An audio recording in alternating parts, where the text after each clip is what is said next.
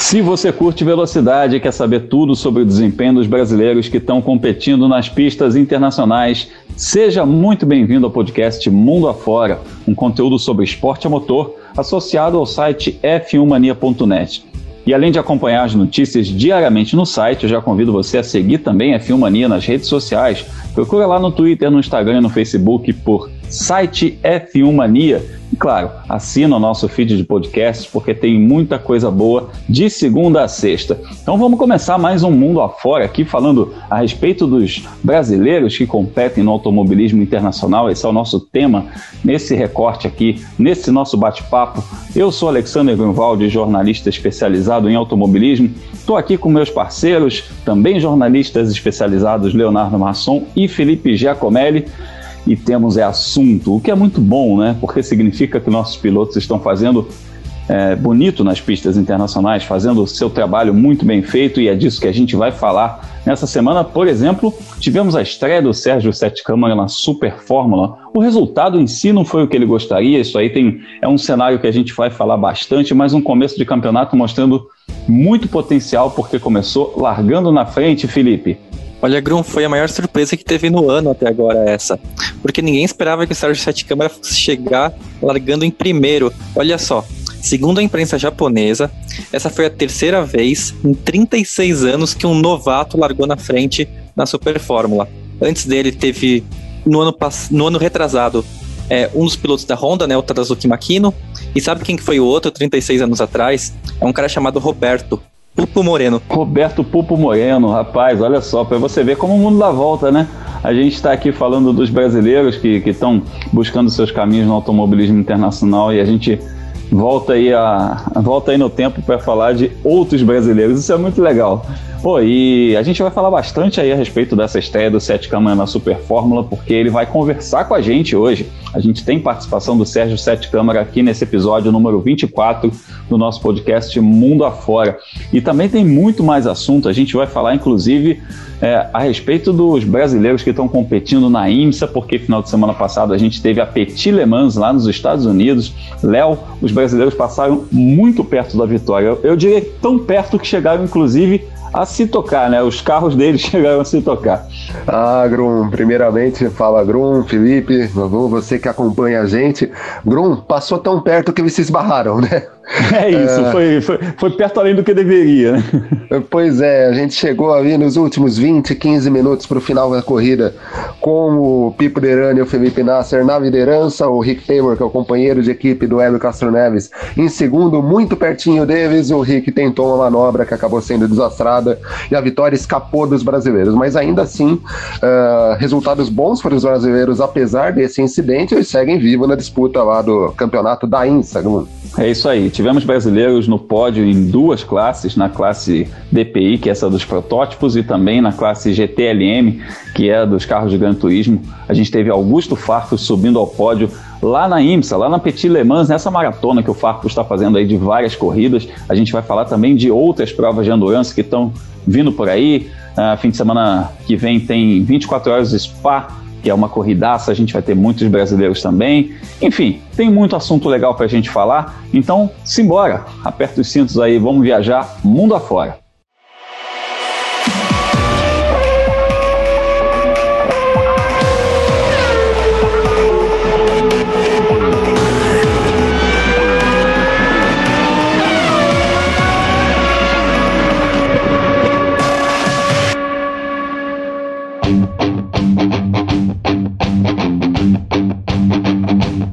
Vamos começar a nossa viagem do outro lado do mundo, no Japão. Mais precisamente, a gente vai para o circuito de Sugo, onde o Sérgio Sete Câmara fez a sua estreia na Super Fórmula, a principal categoria de monopostos da Ásia. É o campeonato mais rápido do mundo depois da Fórmula 1, é um carro que anda mais rápido que a Fórmula 2, inclusive mais rápido que a Fórmula Indy, é, desconsiderando evidentemente os ovais, né? Vamos falar das, das condições de circuito misto.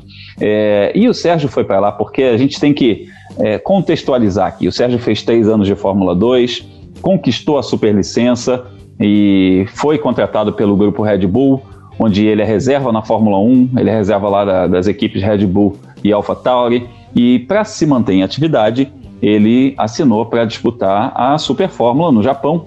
É, só que demorou a estrear? Porque com tudo isso que está acontecendo no mundo, toda essa confusão aí da pandemia no planeta, é, o governo japonês teve uma série de protocolos para entrada e saída do país. Então, muitos pilotos estrangeiros que disputam ou disputariam a Super Fórmula esse ano tiveram problemas de acesso também. Alguns japoneses também tiveram problema para sair do Japão e disputar é, outros campeonatos. É, isso, isso, enfim, isso aconteceu em várias categorias. E a Super Fórmula é um campeonato muito forte, é um campeonato com presença de montadores, é um campeonato com presença de fabricantes de pneus, enfim, tem uma, uma série de é, ingredientes aí nesse campeonato que torna a Super Fórmula um campeonato muito importante. E o Sérgio Sete Câmara foi lá, né, e fez a pole position na primeira corrida dele, que trazendo todas essas informações que eu acabei de falar, mostra o tamanho, mostra a dimensão do que o Serginho fez. No fim das contas, ele acabou abandonando, teve problemas ali na, na suspensão, numa frenagem, pneu frio, acabou abandonando. A vitória ficou com o Nick Cassidy. É, mas a gente vai falar com o Serginho, vamos colocar Sérgio Sete Câmara no papo, porque a gente tem que ouvir. É, essa aí é uma história para a gente ouvir em primeira pessoa. Serginho, enfim, você disputou uma etapa da Super Fórmula esse ano, uma estreia com um belo cartão de visitas, como a gente falou. Mas antes de tudo, conta pra gente como andam as coisas por aí e por que, que essa estreia demorou tanto a acontecer.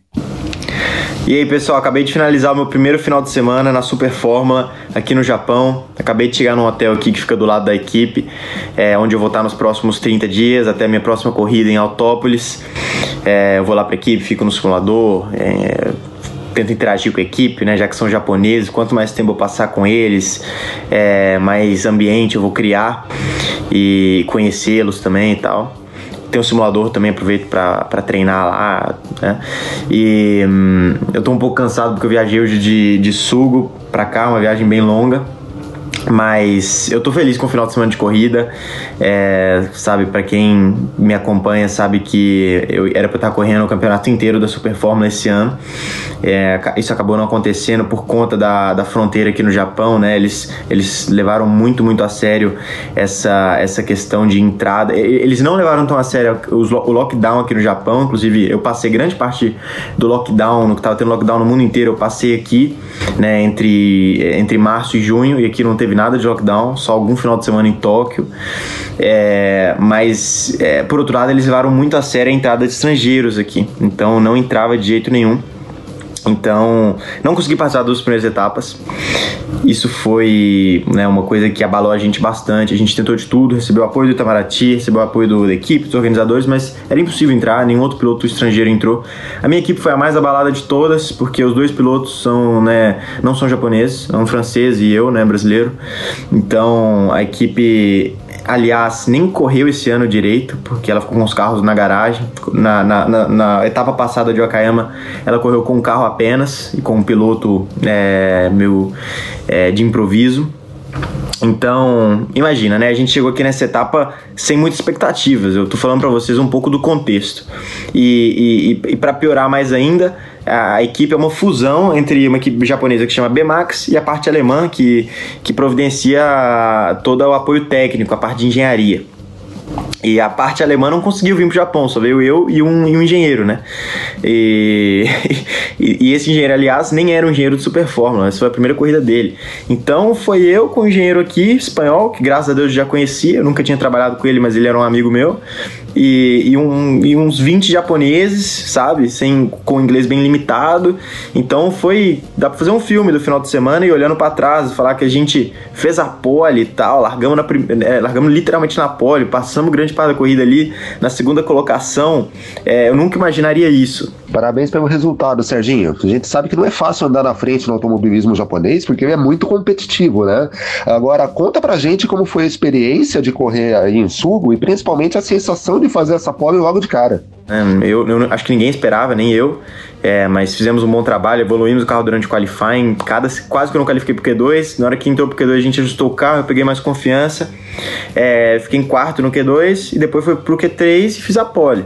Então, foi a primeira pole da Honda é, da temporada, foi a primeira pole da, da história da equipe. Quando eu fiz a pole, a, a galera chorava, comemorava. Eu nunca vi uma equipe reagir de forma tão emocional. Realmente significou muito para eles. Lógico que significou muito para mim também também, mas assim, é, foi uma coisa que, que me impactou bastante, sabe? Eu vou lembrar desse dia, é, foi, foi uma situação meio maluca, né? Esse ano foi meio maluco para todo mundo, né? Oi, Sérgio, mais uma vez seja bem-vindo ao nosso podcast. O que eu queria perguntar para você é que, com todas essas dificuldades né, que você contou agora pra gente, é, poxa, inclusive até mesmo o desfalque que teve na sua equipe, como que você lida com os problemas que teve na corrida? E mais do que isso, queria saber quais aprendizados que essa prova, né, essa sua primeira prova na Super Fórmula trouxe para você, tanto para seguir a carreira agora nesse fim de temporada no Japão? É, eu nunca tinha feito uma largada nesse carro. A largada da corrida foi literalmente minha primeira largada. Eu achei que inclusive os organizadores iam me dar uma chance de treinar uma largada, até por segurança, né? Já que esses carros são rápidos. Se eu deixasse o carro morrer, um outro cara vem e me bate, é uma batida forte. Mas não me deram uma, um treino de largada. Então eu fui meio que assim pra corrida, velho. Achei que eu não ia nem sair do grid. Mas larguei até bem, só perdi uma posição e perdi porque o outro cara largou muito bem. Porque eu também larguei bem. É, fiquei em segundo ali uma boa parte da corrida, com ritmo bom. Só que aí o nosso rendimento começou a cair do nada a gente decidiu antecipar o pit stop. Foi uma chamada meio que de última hora. Acho até por isso os, os mecânicos não conseguiram se ajustar direito. Eles também estão parados, né? Como eu disse, eles não estão correndo esse ano. Eles fizeram quase zero pit stops esse ano. E até a notícia que eu ia correr eh, nessa corrida chegou bem tarde. Então eles começaram a praticar faz três semanas. É, erraram o pit stop. Né? A gente demorou 10 segundos além do tempo do pit stop. Foi um desespero danado. Tinha uns outros probleminhas também na corrida, que, principalmente com o meu botão de overtake que não estava funcionando direito, isso, isso também adicionou pro estresse. E, e, depois o erro ali da batida foi muito minha culpa. Na verdade, foi um erro de procedimento e também minha culpa, porque durante o pit lane o engenheiro tem que avisar pro piloto para mudar o balanço de freio para trás. A gente chega com o pneu fervendo e o balanço de freio todo para frente. Durante a corrida a gente vai jogando o freio para frente. E depois, quando para, pneu congelando, tá fazendo 10, 10 15 graus aqui, é, você tem que jogar o freio todo para trás, senão você trava o pneu da frente e isso não foi feito. Então eu saí do box é, e, e, e, vamos dizer, era muito mais fácil travar a frente do que o normal, e foi isso que aconteceu. Eu travei a frente e a corrida acabou ali. Eu também não estava acostumado a andar com, com pneus tão frios saindo do box. A F2 é, sempre tem bastante gripe quando sai, e é um campeonato de verão aqui, tá fazendo 10 graus. Então, é, é, era quase impossível a gente ter um final de semana limpo, né? Levando em consideração que metade da equipe, principalmente os engenheiros, não estão aqui. É, todo o procedimento, tudo era meio que de última hora. 20 minutos antes da corrida a gente ainda estava definindo estratégia, porque os japoneses vinham e falavam que às vezes o que a gente queria fazer não podia pelo regulamento e tal. Foi. dá pra fazer um filme do final de semana de corrida, mas o saldo foi, foi positivo. Acho que impactamos bastante. E agora a gente vai ter um mês para trabalhar. Vamos, vamos torcer para que na próxima etapa é, mais dinheiros possam vir e a gente tem a equipe inteira aqui, até o meu companheiro de equipe, é sempre bom ter um companheiro de equipe. Eu não tinha referência esse final de semana, é, nem para comparar os dados, e mesmo assim fizemos um bom trabalho. Então, Tô animado para Autópolis, é uma pista que parece ser muito legal. Sugo foi sensacional, aliás, gostei demais, não só da pista, mas do ambiente é, de corrida aqui no Japão. A cultura do automobilismo deles é super legal, eles são pessoas super interessantes, a família do automobilismo aqui é muito legal parecido ao Brasil, inclusive. Né? Existe um mercado de automobilismo. A gente pensar, o Brasil existe isso. O Brasil tem estoque, tem truck, tinha Fórmula 3 Brasil, existe um mercado de automobilismo. Né? Hoje em dia no Brasil existe essa categoria de endurance. Aqui no Japão é a mesma coisa, só que mais, né? Porque tem mais. É, aliás, né? que não tem no Brasil, aqui tem várias é, marcas de carro e de pneus. Então é um mercado maior, né? Legal, Serginho. Legal ver você feliz e ambientado dessa forma. Vai deixando a gente por dentro de tudo aí, trazendo novidades do outro lado do planeta, porque já já tem corrida de novo, né? Vamos trabalhar duro e tentar fazer bons resultados aqui nesse, nesse final de. Né, começo e final de temporada para mim, né? Porque não. Acho que não vai ter começo, meio e fim. Já vai começar e daqui a dois meses o campeonato já acaba. Um abraço. Maravilha. Valeu demais, Sérgio Sete Câmara. Obrigado pela sua participação. Volte sempre, portas abertas para a gente conversar por aqui. Bom, vamos passar a classificação da Super Fórmula, amigos, que já teve três etapas, né? Essa foi a primeira em que o Sérgio participou, mas já teve três etapas. Então, o Rio Hirakawa lidera o campeonato com 51 pontos. O Nick Cassidy, que venceu essa etapa de Sugo, tem 36. O Kenta Yamashita tem 21. Sérgio Sete Câmara aparece em 16 com 3 pontos. É um piloto que é, vai ser difícil para ele disputar esse título, evidentemente, mas é um piloto que é, já impressionou, já mostrou o seu valor. Isso é o mais importante. É, Felipe, Legal ver a empolgação do Serginho com essa estreia na Super Fórmula. Eu achei muito bacana a maneira como ele, como ele se integrou, mesmo com tantos problemas. Quando você larga em primeiro na sua estreia numa categoria com um carro que você teve pouquíssimo contato, né? Não tem como não ficar empolgado. É, as chances do Sérgio de pensar em títulos são muito pequenas nesse ano a Super Fórmula até deu uma ajuda para os pilotos estrangeiros, né? Que os dois descartes, né, os dois piores resultados de um piloto podem ser descartados. Então o Sérgio Sete Câmara ele perdeu duas corridas, então esses resultados vão ser descartados. Mas aí ele abandonou, né? Agora em Sugo. Então os outros pilotos vão poder é, descartar depois acidentes, abandono, essas coisas, e aí vai ficar complicado um pouco mais para ele. Mas foi muito bom ver esse resultado, que se a gente for lembrar, o Serginho foi o último piloto a ser confirmado no grid. Era para o Pietro Fittipaldi disputar o campeonato, ele acabou focando na questão da superlicença e depois no trabalho que ele faz com a Haas, né, na Fórmula 1. E o Sérgio Sete Câmara foi anunciado de em cima da hora, com a pré-temporada já andando. E aí a pré-temporada foi interrompida pelo coronavírus, enfim. Foi uma bagunça, ele teve pouquíssimo contato com o carro, os outros pilotos já tinham disputado duas corridas. Aí ele chegou no Japão e foi, na, foi largou na pole, né? Como é que pode? E, é enfim, muito, é ótimo é para carreira legal dele, isso, né? né? Significa que mesmo com pouca experiência, mesmo com pouca adaptação, é, mostra a competência do piloto também, né? Ah, com certeza. Ele não foi um piloto que disputou o título da Fórmula 2 por acaso, né? Pode não ter, não ter sido campeão no ano passado, mas fez um ótimo desempenho na Europa, chamou atenção em todos os, os anos que ele disputou a categoria, né? Ganhou como novato Franco Francorchamps. Depois ele e o Lando Norris fizeram uma dupla muito forte na Carlin. E aí na Danza ele também teve brigas por vitória, por pódio, com constância, né? E agora no Japão, a gente não esperava que fosse assim de cara, tá sendo, né? E tá sendo um ótimo resultado para ele. Acho que claro que fica um pouco aquela questão de, poxa, abandonou, né? Cometeu um erro com pneus frios, mas o, o resultado é muito positivo. Sem dúvida, muito positivo. E, Léo, é, o que, que dá para a gente esperar, projetando essa temporada aí, pensando nas próximas etapas, o que, que dá para a gente esperar dessa sequência do Serginho em 2020? Porque é, é, pouco tempo, né, até o fim da temporada. Né? A gente ainda vai ter algumas etapas, mas se você considerar tempo em si, é pouco tempo. É, é pouco tempo, mas isso pode até ajudá-lo, né? Eu espero que ele consiga bons resultados por, por essa estreia dele no campeonato da Super Fórmula, né? Fazendo pole, andando na frente até ter tido o problema que teve, né? Ele era o segundo colocado quando ele abandonou a corrida. Então, a, a primeira impressão que ele deixou é muito boa. A gente não sabe se, se, ele vai conseguir manter esse nível de brigar por vitórias, estar ali sempre em zona de pódio nas, nas próximas etapas. Mas o fato de a gente ter o campeonato, entre aspas, corrido por conta justamente da pandemia que atrasou as atividades todas, a gente vai ter algumas etapas em cima das outras agora, pode ajudar, ele vai estar sempre em contato com esse carro, né? Então a expectativa é que ele consiga evoluir. Brigar por título, até pelos motivos que o Felipe citou, eu acho muito difícil. Ele né, só fez uma corrida com esse carro, ele já tem os dois é, descartes que ele vai ter pelo regulamento, ele abandonou a primeira corrida que ele participou, apesar de ter ido muito bem. Uh, então, título a gente não espera, mas eu acredito que ele consiga boas apresentações e vão ser boas, vão ser importantes para ele, tanto para manutenção da Super Fórmula quanto para o trabalho dele na Fórmula 1, né, com Red Bull e AlphaTauri, e até mesmo pensando na Fórmula E, que é um campeonato bastante diferente, mas onde ele também fez corridas uh, na, na, fase final, naquele festival que a gente teve em Berlim, uh, já no, no mês de agosto, né? Isso aí. Bruno, e lembrando posso acrescentar que uma ficar, coisa? Só, só, só para completar, lembrando que o piloto ele tem que ficar em atividade, né? É, é uma coisa importante também, né? Se a gente fala de um piloto de competição, é, o cara ser reserva, como é o papel do Serginho, é, vai enferrujando, né? Ele vai, ele vai ficando um pouco, um pouco de lado. Então é importante, né, Felipe, ele se mantém em atividade. A gente sempre fala, né, que o próprio corpo de um piloto ele desacostuma que ele não tem contato com o carro, né?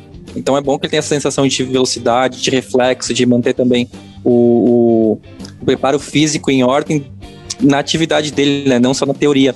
O que, o que eu só te interrompi, porque o Léo falou do trabalho que o Serginho faz na Red Bull, né, na Fórmula 1, e é muito interessante que agora o Yuri Vips, né, que é o outro piloto que busca uma vaga na AlphaTauri, deve estrear na próxima etapa da Super Fórmula. E aí ele tem uma pressão enorme, né? Porque o Sérgio Sete Câmara já, já começou largando na pole, já começando indo muito bem. Talvez não tenha exatamente um confronto entre os dois valendo uma vaga na Fórmula 1. Pode ser que o estoniano realmente ele seja favorito, né? Porque tem toda a carreira investida pela Red Bull até agora. Mas ele tem uma pressão muito grande, né? Vai precisar mostrar resultado porque o brasileiro já mostrou que está indo muito bem. E o Serginho já colocou o sarrafo lá em cima, o que também é muito bom, né? Porque a gente falar do grupo Red Bull, a gente está falando numa, num, num tratamento de excelência, numa maneira que eles criam seus pilotos, eles criam os pilotos com com todo o know-how possível e com toda, toda a estrutura possível, se o Serginho está andando tão forte ou mais forte que eles, apenas mostra, apenas comprova o talento dele. É, bom, só fechando aqui, a próxima etapa vai ser disputada em Autópolis no dia 15 de novembro. A gente vai ficar de olho, a gente vai ficar monitorando esses passos do Sérgio Sete Câmara no automobilismo japonês. E agora a gente vai seguir viagem, deixando o Japão para a América do Norte, bora para os Estados Unidos, porque tem bastante coisa para a gente falar a respeito de endurance.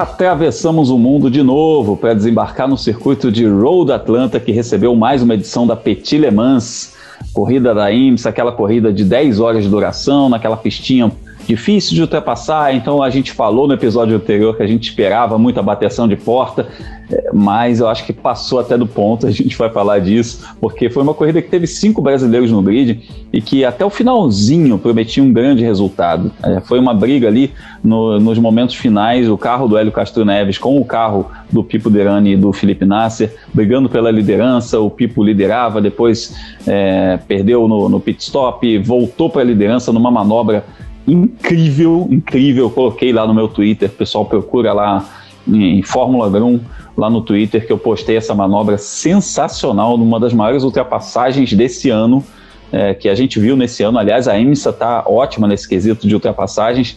E aí, faltando 10 minutos, o Rick Taylor, que é o companheiro de carro do, do Hélio Castro Neves, foi tentar uma manobra de ultrapassagem, foi tentar retomar a liderança, mas deu no meio, deu no meio. Foi aquela coisa que a gente a gente levanta do sofá é, proferindo impropérios, como diziam os mais antigos.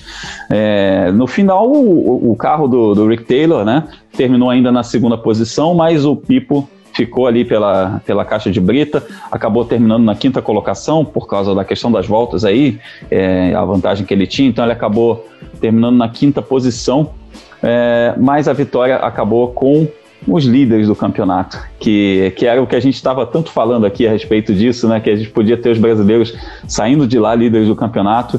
Então foi quem levou a melhor foi o Hanger Van der Zandt, Ryan Briscoe e Scott Dixon, que venceram com um Cadillac da Wayne Taylor Racing. Léo, você que estava assistindo a corrida nesse momento, você você me confessou que você levantou do sofá, você não precisa reproduzir aqui o que você falou, mas era uma dobradinha certa, cara. Era um negócio que a gente chegou, a gente estava comentando no WhatsApp no momento, a gente estava, né, se falando naquele momento, você falou, ih, rapaz. É, é, é, primeiro aquilo, né, Grum? No momento da ultrapassagem que você citou anteriormente, a gente soltou um palavrão daqueles bem grandes, porque foi uma bela manobra mesmo. Foi né? sensacional. Manobra espetacular do Pipo. Do Pipo. E no momento do toque a gente soltou outro, porque era um resultado certo para os dois brasileiros, né? Uh, você disse, a gente vem aqui há pelo menos dois meses falando de vitórias brasileiras na IMSA, né, da vitória que o Pipo teve lá em Road Atlanta mesmo, uh, depois das três vitórias seguidas do Hélio, eles encostando para cima uh, do, do Van der Zandt e do Ryan Briscoe na classificação do campeonato, e a, a virada no campeonato passou, né, passava muito por esse resultado e de repente a gente poderia entrar nas duas últimas etapas com os dois brasileiros, né? O Pipo e o Hélio, Nasser não, porque ele perdeu uma das etapas é, na volta da pandemia, é, na liderança do campeonato. Uma situação até um pouco confortável em relação ao Van der Zandt e ao Brisco. E o acidente acabou colocando tudo por terra, né? É, uma batida até, a gente pode falar que o Rick Taylor foi otimista demais, né?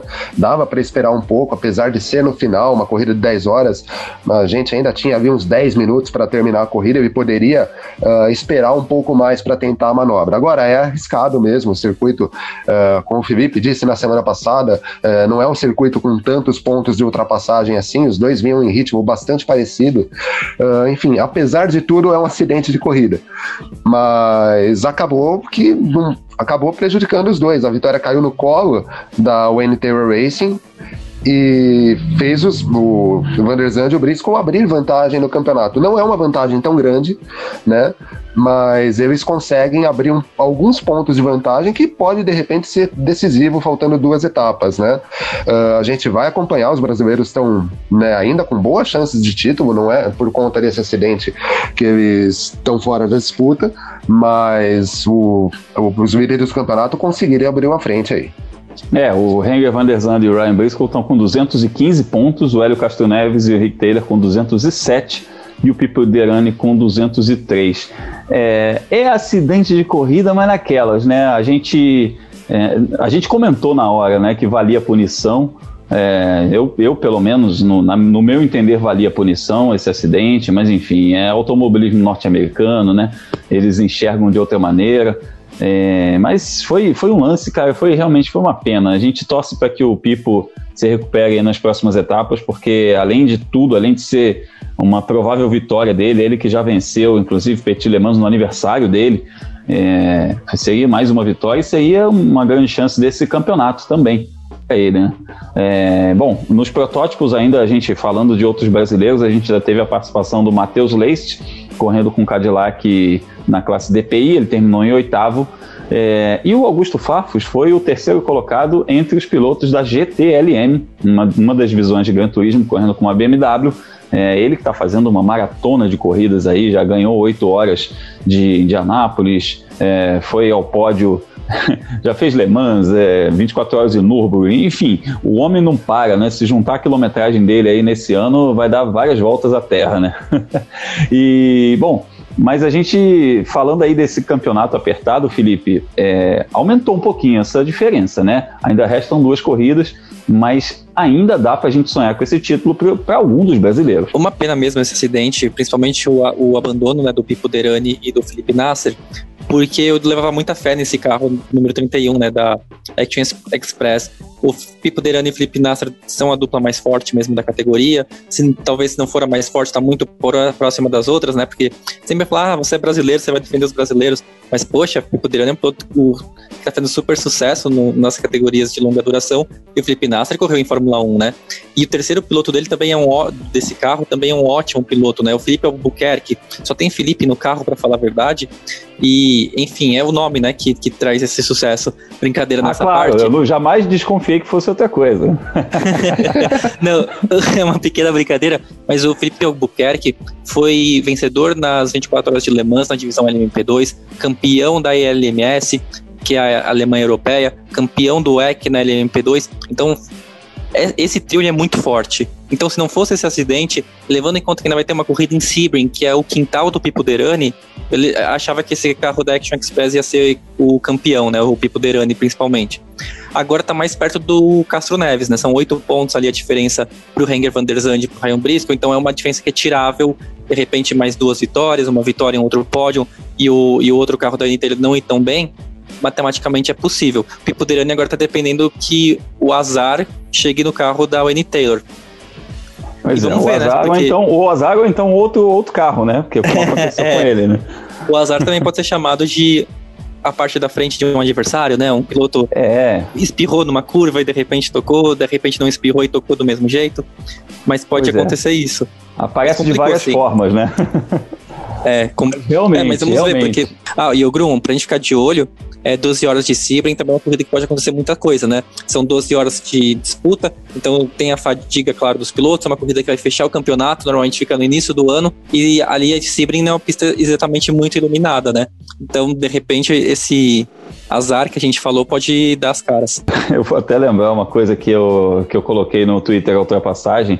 É, eu, eu, mencionei assim, ah, o pessoal fala assim, nossa, a endurance é chato, o pessoal passa 10 horas economizando o carro. Rapaz, o que a gente viu ali naquele finalzinho de corrida, não tinha ninguém economizando nada. E é assim, tem sido assim o campeonato inteiro. A gente falou aqui do valor da IMSA como um campeonato muito forte na atualidade por causa disso, porque é um campeonato que o pessoal não fica economizando equipamento, né? São corridas de 6 horas, 8 horas, 2 horas, 10 horas, 12 horas, enfim. É variada a duração de cada corrida, mas são corridas longas e, e, o que a gente vê é pauleira o tempo todo e a gente pode esperar pauleira para a próxima etapa que está marcada para o dia 1 de novembro lá no circuito de Laguna Seca, outra pista raiz, outra pista que o pessoal bate porta para passar, aquela pista da clássica ultrapassagem do Alessandro Zanardi em cima do Brian Herta, pessoal que se lembra né, no, nos anos 90, que acompanhava a Fórmula Indy nos anos 90, lembra bem dessa ultrapassagem.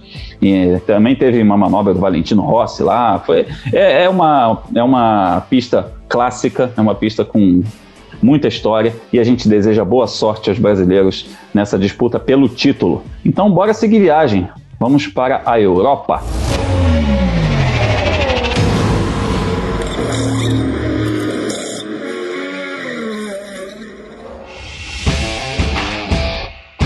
Chegamos à velha bota, a Itália. Pois é, estamos no, no, coração da Europa, mais precisamente no Autódromo Nacional de Monza, que lugar, que recebeu as corridas da Fórmula Regional Europeia e da Fórmula 4 italiana, com presença de brasileiros, e não só com presença de brasileiros, com brilho de brasileiros. Isso que é o mais legal. Pódios, os brasileiros fazendo bonito nessas divisões de acesso da Fórmula 1. Vamos começar pela Fórmula 3 regional, que tem brasileiro na liderança do campeonato, de novo. Né? O Jean-Luca Petekoff não ganhou nenhuma das corridas, mas ele teve dois segundos lugares e um sexto, o que garantiu a ele de novo a primeira posição no campeonato. Ele que era líder foi ultrapassado pelo Arthur Leclerc, agora retomou essa briga, está muito bonito. O Arthur Leclerc, que é irmão do Charles Leclerc, e eles dois, o Arthur e o Jean-Lucas, são pilotos da academia da Ferrari, né? estão disputando esse título. O Arthur não foi bem nessa etapa, teve um terceiro, um sexto e um abandono.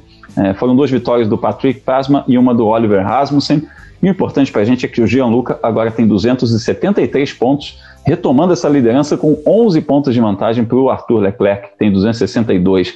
O Rasmussen é o terceiro colocado com 227. Felipe, momento importante para o Gianluca retomar essa liderança do campeonato. É porque quebra também aquele, aquele momento, né, aquela boa fase que o Arthur Leclerc vinha tendo, que dominou em Mugello com as três vitórias nas três corridas realizadas, e agora o Petekoff deu a virada, né? Tá na liderança, 11 pontos. Não é uma grande diferença, mas é uma gordurinha, assim, com um campeonato tão parelho quanto está sendo a Fórmula Regional, que pode fazer a diferença lá na frente, né? E é muito bom também ver o Petekoff tendo bons resultados, porque nesse fim de semana ele não conseguiu ser tão constante quanto vinha sendo, e mesmo assim ele salvou uma boa pontuação. Tão boa que é o novo líder, né? Ele, de fato, ele marcou a pole position para uma das etapas, ele acabou punido, aí terminou a corrida em segundo, que foi um bom resultado, né? Minimizando o prejuízo importante que foi na frente do Leclerc, e depois ele e o irmão do Charles Leclerc tiveram um toque em uma das provas. O brasileiro não, não teve punição, não teve nada disso, ele terminou em sexto e ainda ampliou um pouquinho mais a diferença, né? E é, é, o que a gente espera ver nessas últimas nove corridas do ano, que ele consiga sempre andar entre primeiro e segundo, de preferência em primeiro, né? Para não ter problemas na hora de garantir o título. É, agora vai valer muito a constância, vai ser aquela coisa de você é, fazer a marcação homem a homem, né? É, valer, óbvio, né? Vitória vale vitória, mas é, quando você não consegue vencer, o que, que você consegue fazer? Onde está o seu principal adversário? Isso é muito importante nessa fase do campeonato. Ah, o fim de semana de corrida lá em Monza ainda teve Fórmula 4 italiana e a gente teve a participação do Gabriel Bortoleto, uma bela participação. É, foi uma boa rodada para ele, também com dois pódios, um segundo e um terceiro, além do abandono. Mas foi assim, foi um segundo e um terceiro com grandes recuperações. Numa das corridas ele largou de 16 e foi segundo, na outra ele largou de 22 e foi terceiro. Então mostra também que o Bortoleto está crescendo demais é, nessa, nessa fase da Fórmula 4. Uh, só para passar os vencedores aqui, o Francesco Pizzi ganhou as duas primeiras corridas e o Pietro Del Guanti foi melhor na terceira. Depois dessa etapa de Monza, o Gabriele Mini, que é o líder do campeonato, tem 215 pontos, o Pizzi é o segundo com 179, o André Rosso é o terceiro com 139 e o Gabriel Bortoleto está subindo na classificação, ele é o quarto com 125. Léo, essa evolução do Gabriel é clara, a gente na etapa anterior, a gente comentou bastante aqui sobre a vitória dele, né? ele teve os pódios e tal, e agora de novo fazendo essas recuperações, isso também é bom para ele aparecer, né? não só na questão do resultado em si. Assim, Bruno, é importante para ele aparecer. Uh, como a gente sempre bate na tecla, né? Ainda mais no caso do Gabriel, que é o primeiro ano dele no automobilismo. É importante ele conseguir lutar por vitórias, estar na frente, mas uh, mais do que isso, mostrar um bom trabalho. E é o que ele vem mostrando. Ele teve um começo de temporada um pouco mais discreto, mas já desde a última etapa, desde a etapa anterior a essa de Monza, ele conseguiu vitórias, conseguiu pódios, vem encaixando boas corridas, fez duas ótimas corridas de recuperação nesse final de semana semana, e isso vem refletindo na tabela do campeonato. Ele já é o quarto colocado, já se aproxima bastante do terceiro, né? São só 14 pontos, o campeonato lá também é disputado em rodadas, em rodadas triplas, né? Então ele tem uma chance boa de terminar o campeonato entre os três primeiros. Brigar pelo título é um pouco mais difícil. O Gabriel Mini está bastante na frente já em relação a ele. Mas é como eu comecei o meu comentário. Uh, mais do que brigar por título e vitória, é mostrar um bom desempenho, mostrar um bom trabalho. Uh, conseguindo isso, ele vai chamar a atenção de, de equipes de categorias acima, de repente até academias de equipes ligadas a equipes de Fórmula 1. Então é importante para ele continuar com essa pegada, né, manter bons resultados, manter longe de confusão, uh, talvez melhorar um pouquinho as classificações, né, para não ter, não correr o risco de de repente tendo que se recuperar nas corridas, uh, sofrer algum acidente e isso prejudicá-lo na pontuação do campeonato. Mas ele está num bom caminho conseguiu aí se encontrar nas últimas duas etapas, e agora a tendência é que ele consiga manter esse ritmo. É, fazer essas recuperações é bonito, né? A gente vê, pô, largou em 22 segundo, chegou no pódio, é legal. Mas largar ali em segundo, terceiro e ganhar a corrida também é legal, né? Vamos combinar é, é que. É melhor, melhor ser seguro, né? É melhor, é mais seguro até, exatamente. Então a gente não vai achar ruim se ele largar lá também na frente, não. Não tem problema nenhum, viu, Gabriel? Pode largar na frente, ganhar a corrida. A gente também vai ficar super feliz, vai vibrar do mesmo jeito. Passando aqui o campeonato, só para a gente é, passar as datas, a próxima etapa da Fórmula Regional Europeia vai ser nos dias 30 e 31 de outubro e 1 de novembro em Barcelona, na Espanha. Já a Fórmula 4 italiana vai ser disputada nos dias 20, 21 e 22 de novembro em Imola, na Itália. Bom, e a gente já passou aí pelos três continentes, começou pela Ásia, foi para América do Norte, foi para Europa, então está na hora da gente girar, vamos girar mais ainda. Nosso giro da semana, simbora!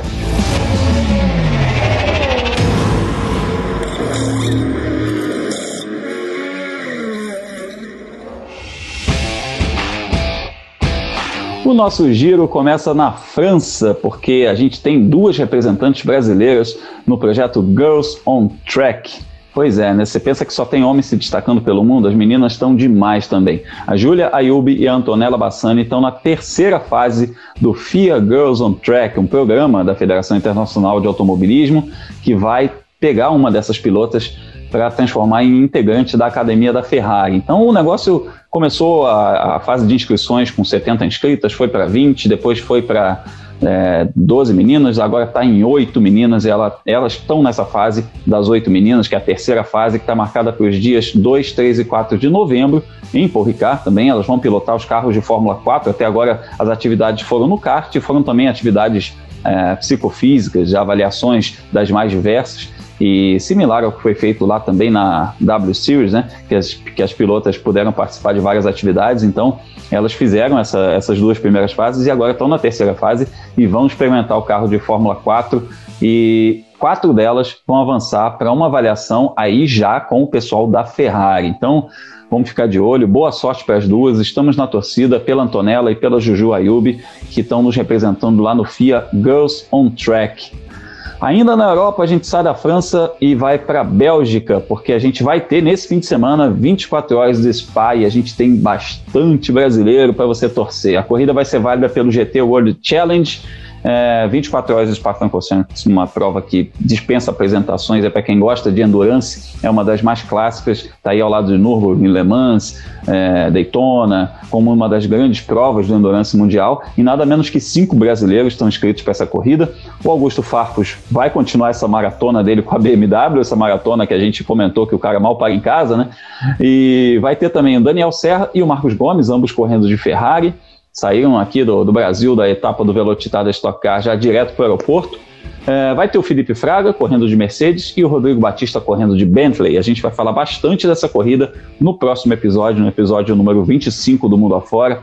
A gente vai é, fazer um raio-x da participação dos brasileiros nas 24 horas de Spa. Falando em endurance também, aproveitando o gancho aqui, a gente dá um pulinho na Austrália para falar que as 12 horas de Bartels de 2021 é, não vão acontecer. Pois é, corrida cancelada, né, uma das mais tradicionais provas do automobilismo australiano. A gente falou muito no começo do ano a respeito dela, porque a gente teve uma boa participação dos brasileiros, o Felipe Fraga, o João Paulo de Oliveira, mas a prova do ano que vem foi cancelada, estava marcada para o dia 7 de fevereiro. Só que o país ainda está vivendo muitas dificuldades de logística provocados pela pandemia, é, porque uma coisa é você reabrir aos poucos na Europa, você tem trajetos de trem, de carro, é, mas a Austrália é Austrália, né, gente? Não dá para a gente ignorar essa questão geográfica também, então tá um pouco mais complicado.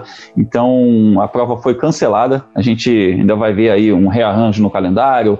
É, muito provavelmente categorias locais, como a Supercars, devem pegar essa data, é, mas enfim, uma pena porque é uma grande categoria, uma grande pista na pista de Monte Panorama, a gente gosta muito de ver corrida lá, não vai rolar em 2021.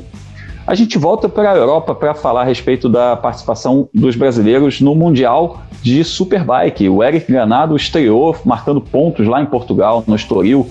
Foi a etapa final do Mundial de Superbike. E o Eric estreou na categoria com uma Honda de uma equipe satélite, então uma equipe que não era tão competitiva quanto as equipes de ponta, marcou um pontinho lá com 15º lugar na primeira das duas corridas do fim de semana é, e se adaptou bastante ao, ao equipamento, gostou bastante, saiu empolgado e colocou no Instagram dele, fique ligados que vem novidade boa por aí. Então a gente de repente pode aguardar algum movimento do Eric nesse sentido. O título ficou com o Jonathan Rea pela sexta vez seguida. O homem é impossível lá no Mundial de Superbike.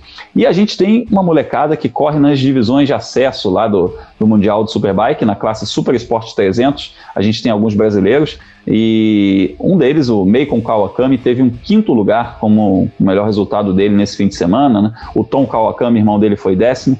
É, e o Felipe Macan acabou não se classificando no final das duas corridas, acabou não terminando as duas corridas. O título ficou com Jeff Brace e o Macon foi o décimo segundo.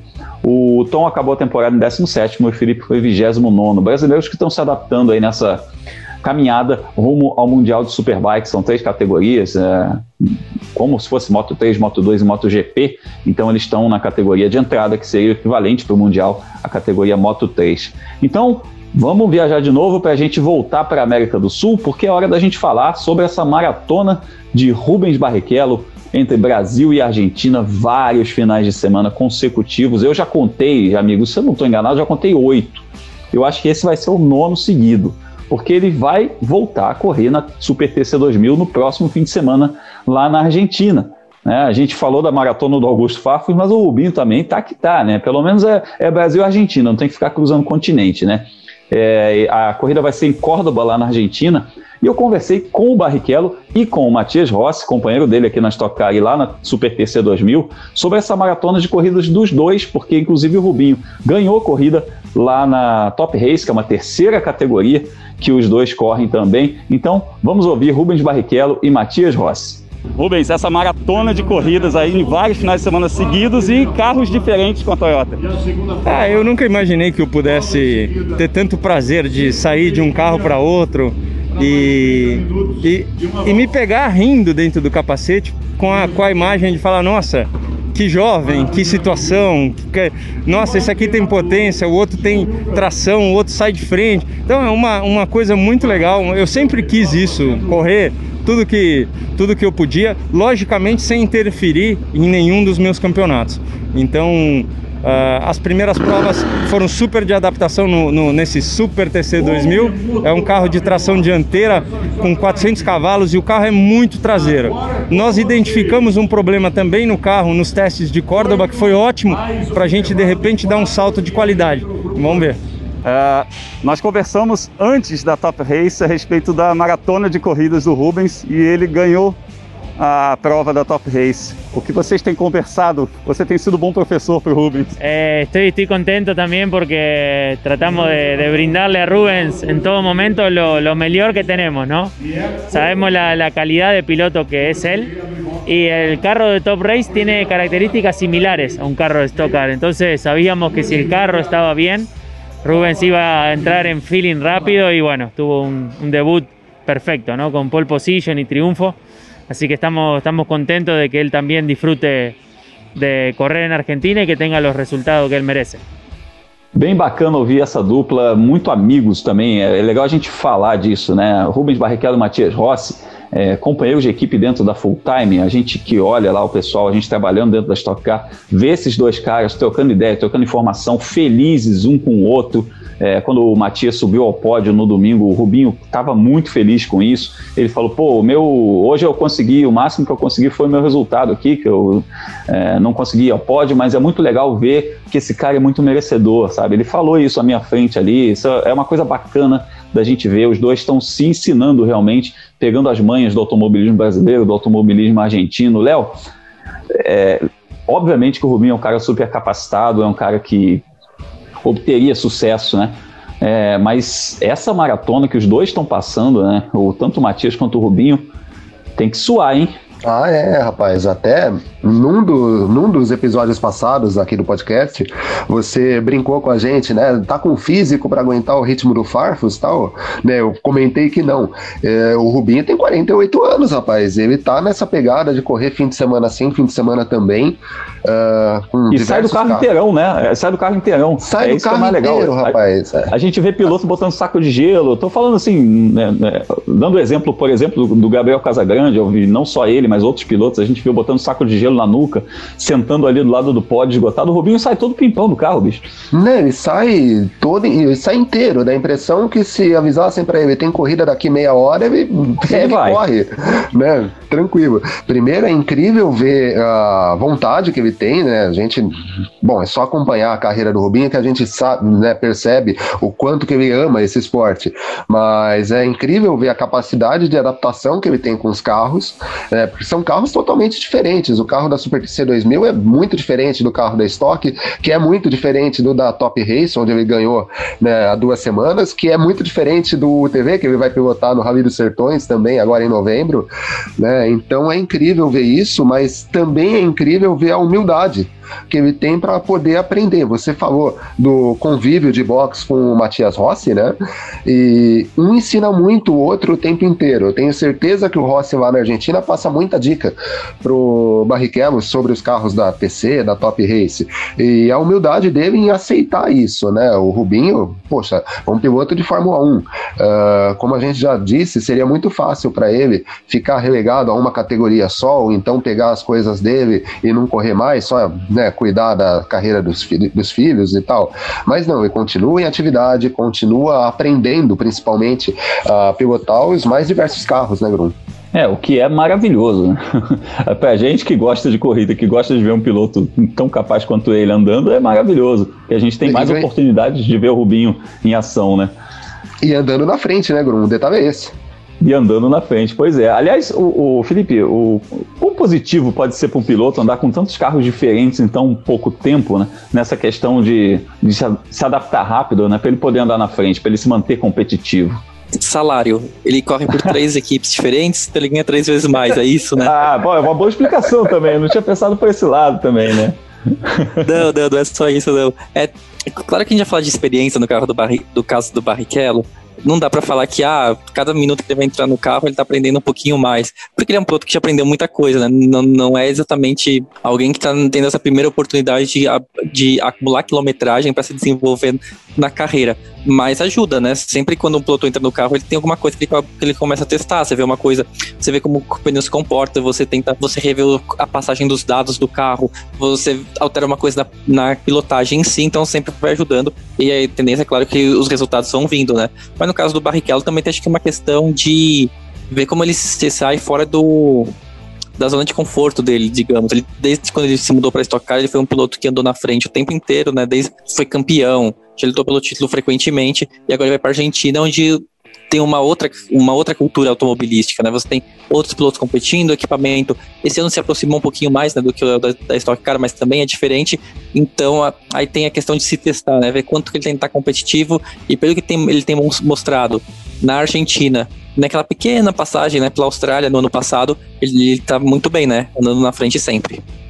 É, andando na frente sempre. Ele e o Matias. O Matias já largou na primeira fila aqui, Interlagos, na Stock e agora fez um pódio lá no Velocitar, também está andando muito bem. O Rubinho chegou lá na Top Race, é, fez pole position e ganhou. É, então eles estão eles estão se adaptando, é muito bacana. São pilotos muito capazes, são pilotos muito competentes e, como você disse, né, com vontade de andar. Isso é muito bacana também.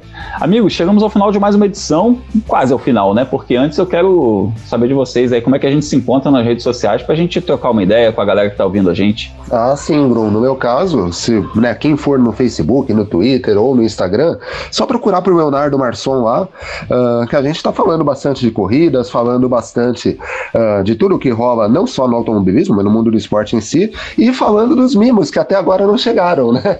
A gente tá querendo mostrar esses mimos, mas precisamos que vocês nos mandem. Mas brincadeiras à parte, é só me procurar lá por Leonardo Marçom nas três redes e acompanhar o meu trabalho tanto no F1 Mania quanto nas plataformas digitais da Racing, Bruno. Beleza. E você, Felipe, como é que a gente troca uma ideia? Assim como o Léo, só me procurar nas redes sociais, né? Tanto pelo Twitter quanto no Instagram, é o Felipe Giacomelli, ou, ou acessar o meu site, né? felipegiacomelli.com o World of Motorsport. E no World of Motorsport, você já sabe, mas não custa lembrar, né? Eu publico toda quinta-feira a agenda da velocidade, que tem os horários, os resultados e onde assistir as principais corridas do automobilismo mundial no fim de semana. É só você checar na agenda, ver quais serão as próximas corridas. Se você perder alguma delas, volta na agenda que tem os resultados lá também. É isso aí. E eu tô no ar pelo YouTube, no youtube.com.br Fórmula 1, nosso canal lá, falando bastante de bastidores do automobilismo, falando dos brasileiros mundo afora. Também tem o Giro Mundo afora. Resumindo um pouquinho, esse nosso bate-papo aqui de 45 minutos, a gente resume lá em uns 10 minutos dentro do, do Giro Mundo Afora no canal Fórmula Grum e também estou aí em outras plataformas. A gente conversa muito pelo Twitter, a gente conversa muito pelo Instagram. Procura a gente lá como Fórmula Grum para a gente trocar uma ideia também sobre os brasileiros que competem mundo afora. E agradeço aos meus amigos aqui, Leonardo Masson e Felipe Giacomelli, e chamo você a acompanhar os outros podcasts do feed do F1 Mania tem o Fugaz com o Gabo Carvalho e o Gabriel Lima a respeito de moto velocidade, o mundo da MotoGP que está sensacional. E de segunda a sexta, Carlos Garcia e Gabriel Gavinelli trazem o F1 Mania em ponto com as notícias, o dia a dia das notícias da Fórmula 1 e de outras categorias. Então assine o feed e fique ligado aí nas nossas redes sociais durante o fim de semana para a gente trocar ideia e você saber tudo o que rola com os brasileiros que estão competindo mundo afora. Semana que vem nos encontramos com mais um episódio. Forte abraço e até a próxima!